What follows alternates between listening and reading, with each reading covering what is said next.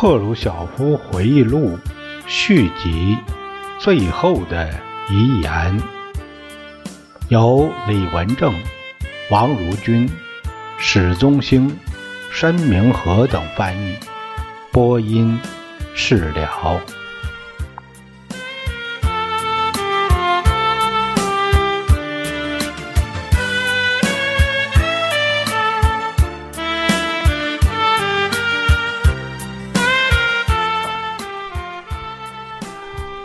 这节我们看第十三章，说到印度尼西亚和缅甸。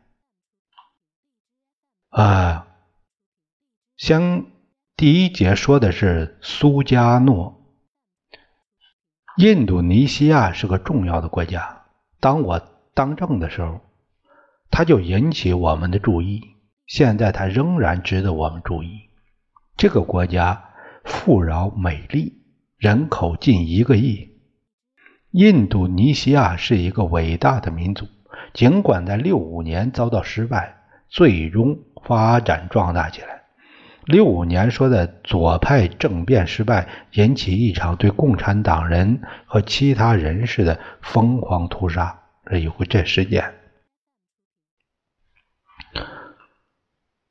苏联经过几十年的时间，才意识到。印度尼西亚的重要性。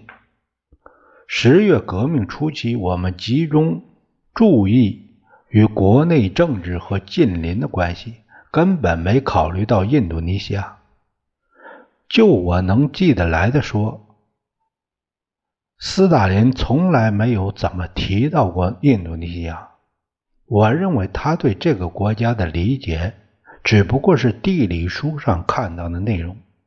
他可能知道有些岛屿叫苏门答腊和婆罗洲，但只此而已。斯大林逝世后，在万隆会议期间，我们领导班子注意到了印度尼西亚。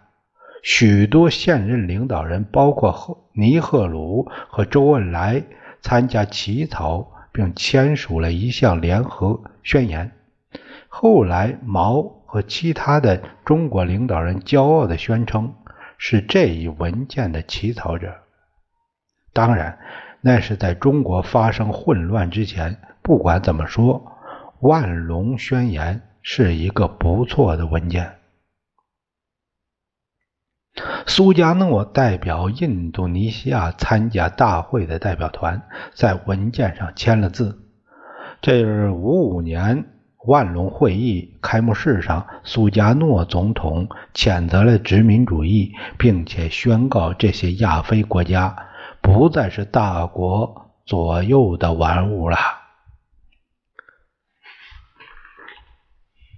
这样，苏加诺以一个重要政治人物的形象出现在我们面前。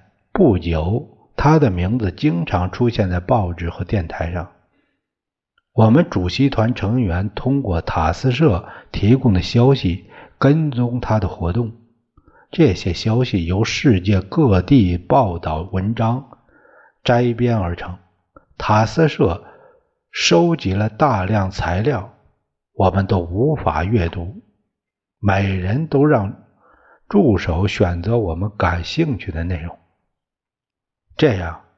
我们德西苏加诺奉行中立政策，很值得称赞。我们看到他同南斯拉夫建立了良好的关系。当时南斯拉夫贯彻马克思主义、列宁主义的方法较为灵活。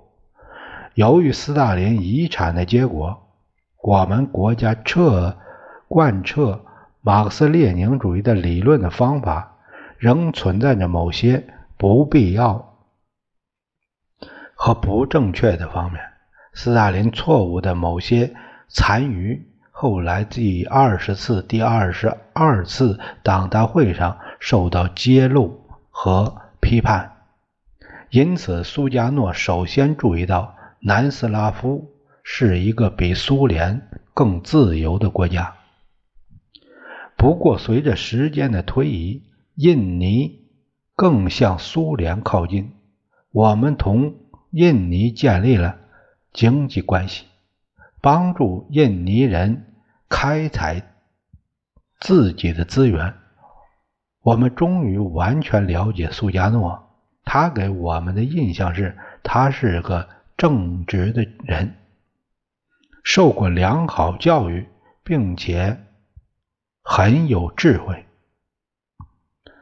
智慧和教育不总是兼而有之。我知道好多人受过高等教育，却没有头脑；没有受过正规教育的人。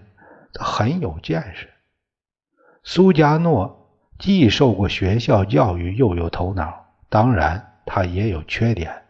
我们并不是赞同他用以达到目的的手段，而且他的某些做法简直莫名其妙。但对于一个资产阶级领导来说，这是可以想见的。我这里想仔细谈谈我同苏加诺的交往。和在印尼的经历，我们曾希望得到访问印尼邀请，后来邀请来了，我被指定率代表团访问印尼。一般来说，各次国事访问，我都是由格洛米科来陪同。我们乘坐伊尔幺八型飞机飞往印尼，途中在印度和缅甸停留，最后抵达苏门答腊岛。这是六零年赫鲁晓夫访问印尼十二天，我们受到适合我们规格的相当热烈、隆重的欢迎。苏加诺总统欢迎我们访问印尼。显然，他喜欢举行盛大仪式和庆祝会。他身上有一种做作的味道，这就是我刚才说的他的缺点之一。例如，当印度尼西亚政府要求我们提供经济援助时，苏加诺似乎特别急于要我们援建一座大型体育场。我非常惊讶，一座高级体育场对于印尼这样落后的国家来说，好像是浪费金钱。为什么你要一座体育场呢？我问苏亚诺。找一个群众集会的场所。他说，我们给他提供了他要求的技术员和贷款。当我到达印尼时，苏加诺带我观察了。工程进度，他想让公众知道他也参加劳动，所以他拉了我们中的两位，拿着气压锤到处乱跑，为的是照相。苏加诺有演员味道，坦率地说，这有些降低了他在我心目中的形象。当然，尼赫鲁也做演讲，出席群众的集会。但你绝不会看到尼赫鲁只是为了他能有更多的听众，花大钱建一座体育场。对于苏加诺喜好富丽堂皇的仪式和规模宏大的游行，我想起来另一个例子。我们到达雅加达后，他建议说：“为什么我们不出去旅行，看看我国农民的生活方式呢？”我们要在村子里给你们举行招待会，演出印尼民间艺术节目。我同意了。不久，动身时间到了，但是苏加诺迟迟不来见我。我等了又等，最后苏加诺来了。我们坐车出了城，只是到那时我才明白他迟到的原因。从雅加达到那个村子，苏加诺安排农民站在道路两旁。我们通过的时候，向我们招手欢呼。我并不喜欢这种做法。我承认，我当领导的时候，我们也经常组织仪式欢迎客人，而且有时参加者不情愿这么做。不过，我不赞成对正式访问者采取这种方式。苏加诺和我乘车前行，直到到达那个村子。他才给我机会走出汽车。村子里的房屋和村民的悲惨景象使我大吃一惊。他们住的是竹棚，睡的是破布，而不是床。站在周围的妇女都穿着破破烂烂的裙子，她们没有短衫，只是遮盖着腰部以下，乳房完全裸露着。其中有些妇女抱着孩子，我记得有位妇女正在给孩子喂奶。她不像诗人笔下的女人那么年轻美丽。我记得《战争与和平》中有一节，托尔斯泰描述了所有年轻男子的眼睛是怎样不能离开海伦娜·库拉金娜那美丽的身姿和肉感的乳房。我访问的这个印度尼西亚村里没有这样的女人，相反，只有丑陋和令人不快的景象。我为这可怜的人民感到难过。我们驱车到了一个小镇，那里为我们我们安排了一个盛大的仪式，这是表现人生中不同阶段的队列仪式。第一组走过来的中间，有人怀抱新生婴儿，其后是新婚列队，最后是葬礼。这一盛大仪式向我想起。孩提时代在农民屋里看到的色经的一幅版画，名为《人从生到死的一生》。这个说的色经啊，是十九世纪末二十世纪初一个出版商和石印画家。列队中的人穿着美丽的服装。看起来都很富有，可能只有富有的人才允许参加这种盛大仪式。总之，印尼给我的印象是相当贫穷。幸亏生活在热带地区，只要头上有遮阳避雨的顶棚就行了。我个人觉得那里的气候热、潮湿。几乎无法忍受，到处都有风扇，卧室里、饭厅里、会议厅里，但还是热得令人窒息。我感到自己好像一直在桑拿，我的内衣粘在身上，几乎喘不过气来。这里我说一下啊，这个桑拿是我说的，他当时说的叫洗蒸汽浴，就是桑拿。总而言之，我觉得在印尼，欧洲人难以适应，特别是来自欧洲北部的俄国人。在这一方面，我饶有兴趣地观察着苏加诺。我大汗淋漓的时候，他滴汗不出。一天，我们要乘飞机外出，飞机一起飞，上升到飞行高度，空气变凉快了。我感到好像回到祖国的环境中，我又可以轻松的呼吸了。我看到苏加诺找上了手头能找的所有衣服，他正在那发抖呢。你怎么了？我要冻死了。他说：“你怎么能耐得住这么冷的天气？”这只是向你说明，一切都是个习惯问题。尽管我感到天气闷热，空气令人窒息，我觉得印尼的风光和自然景色十分美丽。我尤其记得茂物城附近的地区，苏加诺总统在那里有座宫殿。这个茂物位于首都雅加达南四十英里，苏加诺经常到那里去度周末。